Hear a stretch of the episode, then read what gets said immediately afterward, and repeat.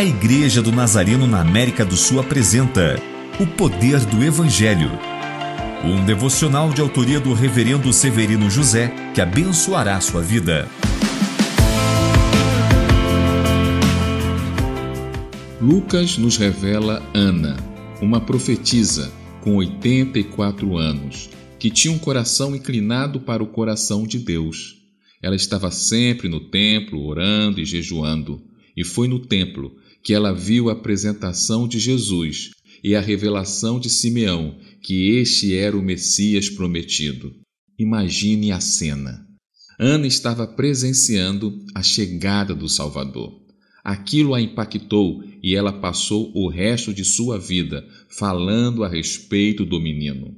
Quantas vezes você foi tocado em um culto? Caso você frequente uma igreja, acredito que muitas. Agora vou fazer uma pergunta mais difícil. Quantas oportunidades você já perdeu não estando em um culto? Ana sabia que todo culto era um momento único na presença de Deus, com grandes oportunidades. Oremos. Senhor, como é bom adorá-lo no meio da sua igreja. Ajuda-nos a entender que em cada culto existe uma oportunidade do Senhor nos surpreender através do seu poder.